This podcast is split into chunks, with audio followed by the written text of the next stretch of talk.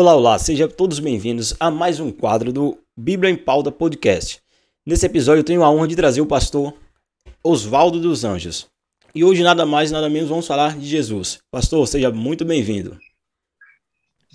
Obrigado, amigo Leonan. Obrigado a todos que nos escutam aí.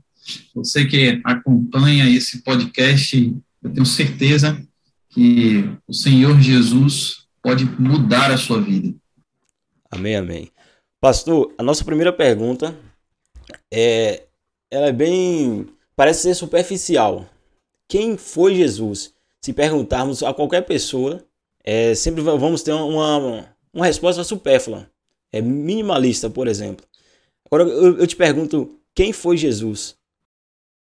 É, você sabe que há alguns anos iniciou-se aí uma busca incessante pelo Jesus histórico, né?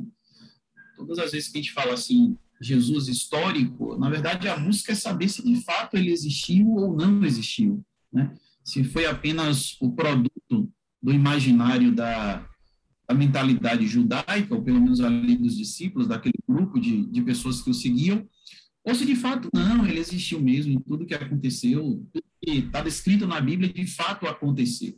Né? Quando nós vamos para alguns achados arqueológicos, né, e aí você tem nomes, grandes nomes que falam muito bem sobre isso, no meu caso, do Dr. Rodrigo Silva, né, dentre outros, você encontra né, registros históricos que nos indicam, sim, a existência do, do, Jesus Cristo, né, ou pelo menos do Jesus, que Cristo é o título né, que ele recebe. Então, assim, existem vários achados que nos possibilitam entender e aceitar né, o fato de Jesus de fato ter existido. Né? É, uma outra coisa interessante é, são os próprios relatos bíblicos. Né? Se, se, por um lado, você tem provas extrabíblicas da existência dele, você tem a própria Bíblia que, que atesta a veracidade né, de tudo aquilo que aconteceu naquele período. Agora, um fato me chama a atenção. Né? É, quando a gente fala se Jesus existiu ou não. É, o que me chama a atenção é o fato de que este homem, ou este ser divino, ou como eu acredito, né, o Deus homem, né, é, ele, ele mudou o tempo, né, ele mudou a história do tempo, de forma que a gente tem um período antes de Cristo e um período depois de Cristo. Verdade que, de fato, ele é alguém extremamente importante para separar o tempo em algo que aconteceu antes dele e depois dele, em algo que aceita o mundo inteiro. Né? Pouquíssimas culturas não seguem o calendário que a gente segue, mas imagina que praticamente todo mundo né, é, conta o tempo a partir, a partir da vinda ou da primeira vinda do nosso Senhor Jesus Cristo. Então, de fato, ele é uma pessoa extremamente importante. Acredito piamente que ele existiu e acredito piamente naquilo que está declarado né, na, no texto sagrado. Entende? Entendo, muito boa explicação. É, na minha visão, é, aqueles que não acreditam em Jesus, na minha visão, não sei se o senhor vai entender, é, entender se isso é, pode ser uma conclusão, que aqueles que não acreditam em Jesus buscam é, na história provar que ele não existiu. Eles estudam o, Jesus histórico. E já os cristãos, eles já buscam mais a santidade de Jesus. Isso é, é algo da minha cabeça ou, ou é verídico? verdade, é, é, veja, é, eu não estou lembrado agora qual ano precisamente, mas de algumas décadas para cá surgiu aquilo que a gente chama na teologia de alta crítica, né? E o grande intuito da alta crítica é tentar desmentir, desmentir trechos da Bíblia. Né? Para eles, é, a Bíblia não é a palavra de Deus, a Bíblia contém a palavra de Deus. Né? Então, eles tentam desmentir alguns textos, alguns pontos, tentando separar né, aquela que é a, a linguagem, eu diria assim, milagrosa das coisas, dos fatos realmente dos fatos que realmente existiram. Né? O grande problema nisso tudo é que se você retira né, a ideia do milagre, se você retira esse potencial de mudança de vida né, que a palavra de Deus tem, você acaba que tornando a Bíblia um livro qualquer. E a Bíblia não é um livro qualquer. A Bíblia tem poder para mudar vidas. E a gente percebe isso todos os dias. Né? E por que, que eu estou falando disso? Porque o principal personagem de toda a Bíblia é Jesus Cristo. Ele tem poder para mudar vidas. Como é que alguém que não existiu teria tanto poder para mudar vidas como ele tem? Como é que uma história, uma mitologia, uma história inventada poderia mudar vidas como a história de Jesus mudaria? Então, isso me leva a crer que, de fato, ele não é, isso não é apenas uma história, não é apenas uma, um floreio, não foi produto de um devaneio dos discípulos. Ele, de fato, existiu. Né? Aliás, ele, de fato, existe. Né? Verdade. É, se pegarmos desde o Gênesis, Gênesis é, já vem falando lá de Jesus, né? Que quando aquela simbologia do cordeiro, por exemplo, já é uma simbologia de Cristo. Sim, sim, sim, sim, sim. Essa era a forma como Deus utilizou no passado, né? Para ensinar o povo a respeito de verdades que até então o povo não conseguia. É semelhante a gente faz com as crianças, né? Quando a gente é, vai ensinar algo para os meninos pequenos, você tem que adequar a linguagem, a linguagem deles, né? Você tem que adequar aqueles conceitos que muitas vezes são difíceis para eles entenderem a linguagem dele. Então, Deus, o que Deus fez ali, na verdade, foi isso, né? através do santuário, todos esses, esses elementos que existiam ali no Velho Testamento, é, é Deus a, adequando a linguagem da época verdades que é, eles não compreenderiam de outra forma. Vamos para a nossa a segunda pergunta. Essa daqui é meio cabreira, vamos dizer assim. É, o, uhum. que, o que Jesus quis dizer, amarás o teu próximo a ti mesmo, que é, na minha concepção, é, é, impossível você amar a todos. Eu creio que Jesus disse amará o teu próximo, eu digo respeitar, né? Porque é impossível você sentir a, a dor de, é, de uma pessoa desconhecida. É chorar por uma pessoa desconhecida. Uhum. É, essa aí, essa pergunta, na verdade, essa expressão de de Jesus, amará o próximo como a ti mesmo, né? Ela é bem interessante porque ela vem como o resumo, né, de grandes expressões, né? Do que, que eu estou querendo dizer? Se você pega todos os, os mandamentos dados por Deus lá no Sinai a Moisés, você não vê que são dez mandamentos, né? É, aqueles dez mandamentos, Jesus ele traduz, eu poderia dizer assim, ele resume, ele coloca numa linguagem mais fácil, né? É, através de dois mandamentos, que é amar a Deus e amar ao próximo. Se você pegar os dez mandamentos, você vai perceber que do primeiro ao quarto mandamento, você tem uma referência direta da adoração do homem para com Deus, né? E aí Jesus resume simplesmente dizendo: amarás ao Senhor teu Deus mas se você for esmiuçar o amarás o Senhor teu Deus, você vai encontrar exatamente aqueles quatro mandamentos da lei lá do Sinai. Né? A mesma coisa acontece com essa expressão, amarás o teu próximo como a ti mesmo. Né? É você pegar ali os seis últimos mandamentos, né, dos dez, e resumi-los em uma única expressão. Então, Jesus tinha essa capacidade de síntese fantástica então, se você pega ali aqueles seis últimos mandamentos que fala não roubarás, né, não matarás, não adulterarás, honra teu pai e tua mãe, é exatamente isso que significa amar o teu próximo, né? E é aquela coisa, o mal que eu não quero para mim, eu também não posso querer para o outro, né? Haja vista que o que o grande legado de Jesus é exatamente esse ensino, né, do amor, da paz e também né, proporcionar aí essa ligação novamente do homem a Deus. Né? E aqui um fato interessante, viu, Leandro? É, Para a gente compreender essa expressão. Haja vista que do Velho Testamento para o Novo Testamento, existe um período ali, um hiato de tempo, né? Que a Bíblia ela não declara. Você tem até alguns livros históricos que falam sobre esse hiato de tempo. Por exemplo, o livro de Macabeus conta um pouco do que aconteceu nesse hiato de tempo.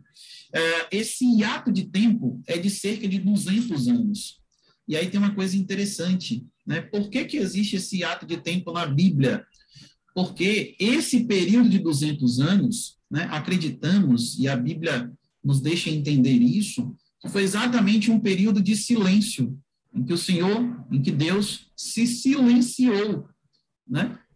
E passado esse período, exatamente Jesus Cristo vem para tentar novamente religar o ser humano, o ser humano a Deus, né? Agora você imagina que em 200 anos o povo ele foi perdendo né, parte dos seus costumes, o povo foi perdendo o seu referencial, o povo foi perdendo aquele ideal dado por Deus. O grande intuito de existir o povo de Israel era para adoração a Deus e para servir de testemunho às outras nações ao redor.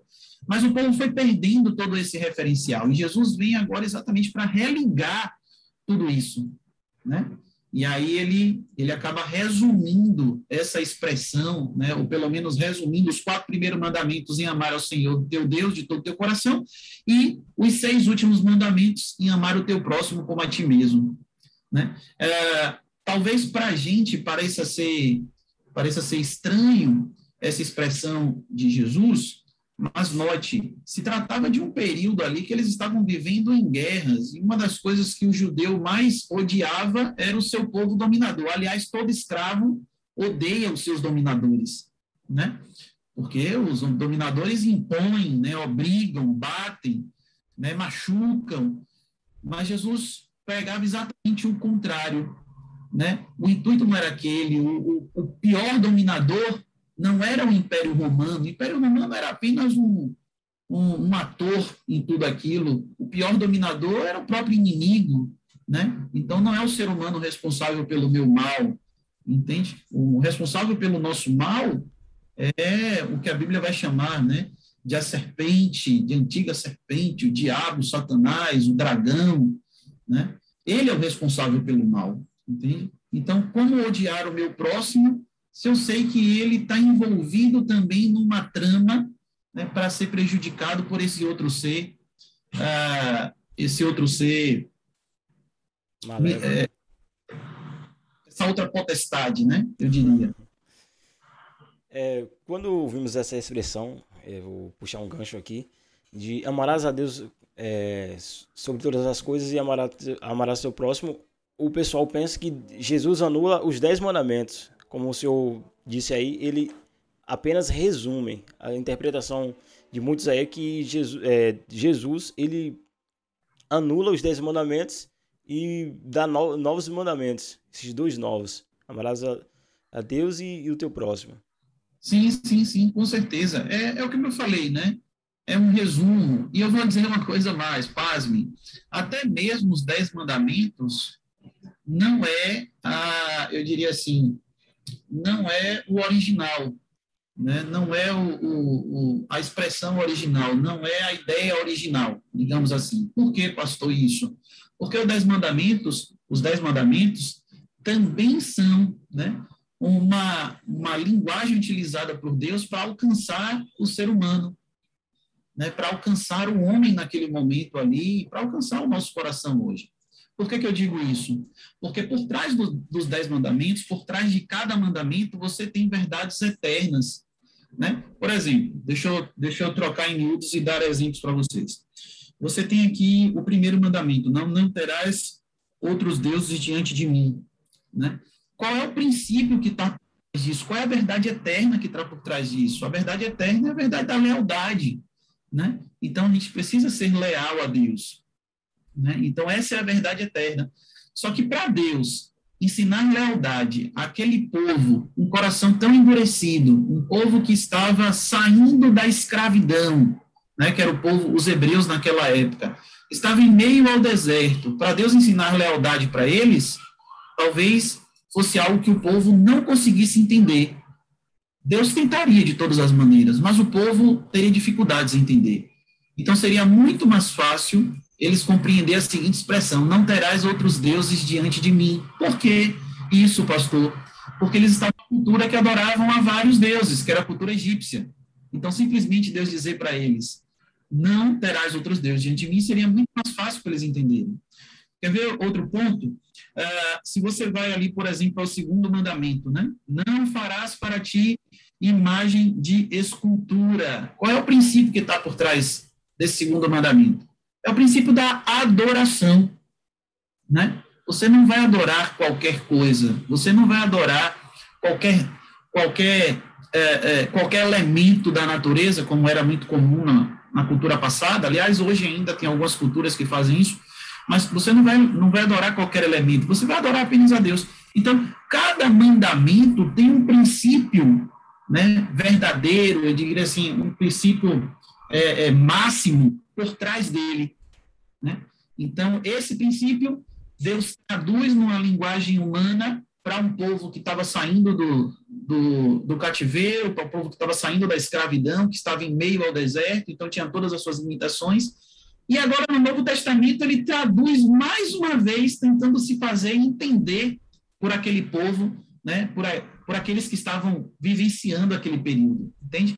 Então, Deus ele vai tentando, de alguma nos fazer entender o que de fato ele quer e nos fazendo compreender né, esses princípios eternos que já regem o universo. Né? Os anjos vivem esse princípio, né? Os outros seres dos mundos não caídos, a Bíblia vai falar de mundos não caídos, mas os outros seres dos mundos não caídos vivem esse princípio. Né? A gente foi que acabou perdendo uh, a partir da entrada do pecado no mundo. Muito bom, muito bom. É, agora vamos partir aqui. Já estamos quase partindo para o final. E essa pergunta aqui não deveria ter faltado. É, Jesus, é, tem uma parte na Bíblia que, que diz que Jesus chorou, ele temeu a cruz. E ele poderia ter desistido? Quais seriam as consequências? Amigo, veja, é, muitas pessoas perguntam: Jesus poderia ter desistido? Se a gente pensar do ponto de vista humano, ele poderia ter desistido. Né? Como ser humano, ele poderia ter desistido. Mas Jesus Cristo não era apenas 100% homem, ele também era 100% Deus, né? E por ser 100% Deus também, ele sabia do seu propósito, ele sabia de tudo que de, de, de, da importância, né, do seu sacrifício. Ele sabia da história, daquilo que apontava a sua vinda, porque, em real, o sacrifício do cordeiro lá no Velho Testamento apontava exatamente para o sacrifício do cordeiro de Deus, que é o próprio Jesus Cristo. Então, ele sabia de tudo, de todo o significado que aquilo ali traria, não apenas do simbolismo, mas das verdades né, que aquilo ali traria. Entende? Então, assim, é, pensando dessa forma, Jesus Cristo ele não desistiria. Né? Ele sentiu o peso, sentiu, é natural, no Getsemane ele vai dizer, Pai, se possível, afaste-se de mim este cálice. Ele sentiu o peso. Era, existem escritores, eu posso citar aqui uma escritora recomendadíssima, um escritor amado, é, o Desejado de Todas as Nações, que Jesus Cristo, enquanto estava ali no Getsemane, a agonia era tão grande que ele estava vivendo, né, ali no período, poderia dizer assim, pré-morte, né, pré-crucifixão, que ele começou a suar gotas de sangue. Isso é plenamente possível, assim se explica hoje. Tem pessoas hoje que soam, sobre situações de extremo estresse, eles soam, soam sangue também. Então, assim, é, Jesus suava gotas de sangue, tamanha era a agonia naquele momento. Então, para qualquer é, humano, era muito razoável que ele dissesse, se possível, passe de mim este cálice, mas ao mesmo tempo coabitava nele 100% Deus, né? ao mesmo tempo ele era também Deus. Então, sendo Deus, ele sabia, eu não posso desistir, né? eu tenho que continuar. Né? A raça humana depende disso daqui, a religação depende disso daqui, foi o propósito pelo qual eu vim. Né? Então, assim, ele poderia ter desistido Na cabeça de alguns, isso é uma possibilidade. Na cabeça de Deus, de acordo ao pensamento bíblico, isso não é uma, uma possibilidade. Isso não é uma possibilidade. Alguns dizem assim: se Jesus não tivesse vindo, o outro viria. Amigo, a gente gosta muito dessa palavra assim, né? A gente é. gosta assim. E se o Brasil tivesse ganhado a Copa de 98 e não a França, né? E se Hitler tivesse ganhado a Segunda Guerra Mundial? E se a gente gosta de ficar trabalhando em cima dos e da vida, mas eu vou dizer uma coisa para vocês: o e não existe. O que existe é o que aconteceu. Então, ficar floreando, ficar devaneando, né, por conta do e eu acho que é, é uma perda de tempo, enquanto tem muita coisa para poder a gente examinar, entende? Não existe o e para Deus. O que Deus quer, Ele faz. Ele pode, Ele é Deus. Né? E o que Ele sempre quis foi os seres humanos em seus braços. O que Ele sempre quis foi amar os seres humanos. O que Ele sempre quis foi resgatar esses seres humanos que um dia deram as costas para Ele. Né? Muito boa explicação. Essa pergunta aqui é a final. Lá quando Jesus entregou o projeto do, do tabernáculo, do templo, caso uma cópia, vamos dizer assim, é, na minha concepção, tem um templo lá no céu, né?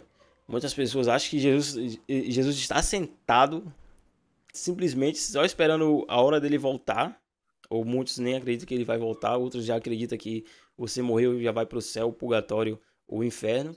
E eu queria saber do Senhor, onde Jesus está mesmo hoje? e o que ele está fazendo. Ok. É, essa pergunta é interessante. Né?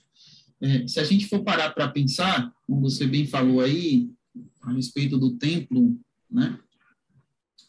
Templo de Israel, desde a época em que, em que ele era montado né, ali com as tendas, até depois virar um templo de fato de pedras, né, de, de, de construção, ele tinha os seus, os seus compartimentos, né? Se a gente for levar em consideração aí a, a imagem que a gente tem do templo com seus compartimentos, né? Vocês vão lembrar aí que são três os compartimentos do templo. Você tem o pátio, o santo e o santíssimo, né? É, essa era uma plena demonstração, né? Eu diria uma maquete daquilo que é o céu, né? Todo céu é um grande santuário também.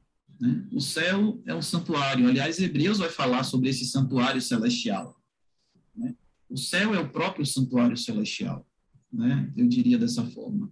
O local santíssimo é o local de onde Deus toma as suas decisões, é onde está assentado o trono do Deus Todo-Poderoso. E isso é interessante para a gente entender, para a gente saber o que de fato está acontecendo agora no céu entendemos que agora a gente está passando por um, um, período de juízo investigativo. Então, estão se todos todos nós passamos por isso, somos examinados. Mas o bom de tudo isso é saber que quem, quem é o nosso advogado nessa cena de juízo, de julgamento, é o próprio Jesus Cristo agora.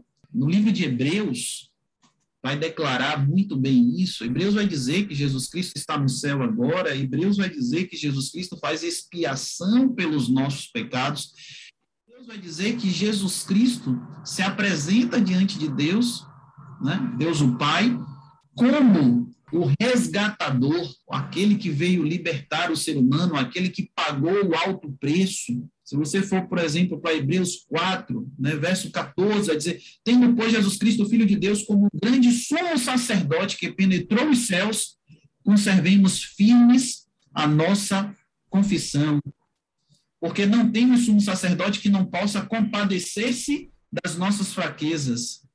Antes foi ele tentado em todas as coisas, a nossa semelhança, mas sem pecados. E aí vem a parte mais gostosa, que é o verso 16. Diz assim: Acheguemos, portanto, confiadamente junto ao trono da graça, a fim de recebermos o quê? Misericórdia e acharmos graça para socorro em ocasião oportuna. Uh, sabe por que eu cito esse texto? Porque naquela época em Israel, no período do templo, né, dos sacerdotes lá do passado, uh, o ser humano comum, o hebreu comum, ele não podia entrar no local santo e nem tão menos no local santíssimo. Apenas uma pessoa entrava no local santíssimo, aquele era o sumo sacerdote, e paz nenhuma vez por ano. uma vez por ano ele entrava, era o dia do Yom Kippur. Você for ver lá Levítico 16, vai tratar a respeito disso. Então, assim, é, Jesus Cristo abre as portas do Santíssimo para que a gente possa entrar através dele né? para que a gente possa ir se confessar direto ao Pai através dele. E por isso que eu não preciso de um líder espiritual para me confessar ou para declarar para mim quais são as minhas penitências, para a partir daí eu ser aceito por Deus. Eu posso entrar né, ao Santíssimo, eu posso adentrar ao local Santíssimo. Por quê? Porque Jesus Cristo me garante isso. Entende? Hebreus deixou isso, isso claro. Então, assim, é, a, essa falsa ideia do imaginário popular de que Jesus está sentado ali do lado de Deus, observando toda a cena, veja, esse é um pensamento deísta, né? Imagina Deus sentado, observando tudo o que está acontecendo, vendo os seres humanos se acabarem aqui embaixo na Terra e ele de lá só como espectador, é, deixa eu ver o que, é que vai acontecer aqui e tal. Não, essa é uma ideia mitológica, é uma ideia grega, né? É, o Deus hebreu, né? o Deus judeu, que é o Deus que a gente também que a gente também cultua, né, é um Deus que atua diretamente na história, um Deus que movimenta a história, um Deus que conduz a história, né? Então é um Deus real, né? Ele é um Deus real. Ele não está simplesmente no campo da ideia, mas ele é concreto. Não é algo abstrato. Ele é algo concreto, né? Algo que de fato existe, entende? Então assim, Jesus Cristo está ao lado de Deus? Sim, está ao lado de Deus, mas não sentado como um espectador. Ele está ao lado de Deus para dar a garantia a mim e a você de que a gente pode ir diante do Pai e não ser consumido, não sermos mortos, como acontecia no passado, quando, quando alguém entrava indevidamente no local santíssimo, entende? Então, ele está nos dando essa garantia, tem feito lá essa expiação, né? para que cada um de nós tenhamos aí a oportunidade de sermos salvos também, quando ele retornar. Só que quando ele retornar, ele não voltará, ele não aparecerá nas nuvens dos céus, não mais como advogado, não, não tem mais como. Ele aparecerá agora como juiz para determinar a sentença. Pastor, muito obrigado pela sua participação. É, vou deixar aí o convite. Quiser aparecer mais vezes, pode aparecer. E foi uma honra conversar com o senhor. Foi tão rápido o, o bate-papo, mas foi muito gratificante e edificante. Amigos, estamos aí, viu? A gente está à disposição aqui para para poder falar do Evangelho. Veja, falar da Bíblia não tem sacrifício nenhum. Não existe sacrifício para falar da Bíblia, não tem cansaço para falar da Bíblia. É, é uma delícia falar desse livro. E vou lhe dizer porque eu acredito ser uma delícia. É, querendo fazer demagogia porque eu sou pastor, eu não estou defendendo a Bíblia porque eu sou pastor. A Bíblia é o que é, não precisa da minha defesa. Quem sou eu para defender a Bíblia, né? Mas eu acredito que é uma delícia falar da Bíblia, porque todos os dias você vai vendo pessoas sendo transformadas por esse livro fantástico, por, essa, por esse texto fantástico. Todos os dias você vai vendo pessoas sendo transformadas por esse ser maravilhoso chamado Jesus Cristo, né? pela atuação do Espírito Santo. Né? Todos os dias você vai vendo Deus conduzindo, né? Deus o Pai conduzindo toda a história da terra. Entende? Então, é, como é que você não fala de alguém que tanto lhe quer bem? Como é que você não fala de alguém que, que tanto te ama, que tanto faz por você? É, só levando aqui os, os nossos ouvintes a, a, a entender uma coisa. Imagina que todos os dias a gente acorda de manhã, né? faz ali as nossas atividades e depois sai para trabalhar e depois retorna. E isso costuma acontecer todos os dias na nossa vida. Mas pare para pensar por um momento, por um, por um pequeno minuto, nisso que eu vou lhe dizer. Uh, pense que nesse exato momento o seu coração está batendo, e em exatamente um minuto ele bate cerca de 60 a 90 vezes. Em um minuto, de 60 a 90 vezes o nosso coração bate. Em um único minuto, o nosso pulmão ele se expande e se esvazia cerca de 24 vezes em média aí. Né? Em um único minuto, todo o sangue do nosso corpo, que são aproximadamente 5 litros e meio aí, né? ele circula ao nosso organismo, irrigando todos os tecidos, todos os sistemas, todos os órgãos, para que a gente se mantenha falando, por exemplo, aqui agora. Eu estou falando a você há exatamente um minuto. Agora, sabe quem é que sustenta tudo isso? Sabe quem é que dá aquele toque no coração dizendo assim: não para de bater, porque se você parar de bater, tudo está perdido? Sabe quem é que toca no pulmão para dizer assim: olha, não para de insuflar, porque se você parar, está tudo perdido? A gente não está ligado na tomada como os computadores e os celulares precisam ser. A gente se mantém com energia, porque o Senhor Deus nos deu essa energia. O nome disso é fôlego de vida. Ele nos deu esse fôlego. Ele lembra os nossos órgãos todos os dias de que precisam estar funcionando para que a gente permaneça vivo. Eu acho que esse é o maior cuidado que Deus poderia ter com cada um de nós. Eu acho que essa é a maior prova da existência de Deus. Basta olhar para o ser humano, basta olhar para uma simples digital, e você vai conseguir entender e compreender que Deus existe. Esse foi mais um episódio do Bíblia em Pauta Podcast. Se você gostou, favorita, segue a gente Estamos disponíveis em qualquer tocador de podcast. Valeu!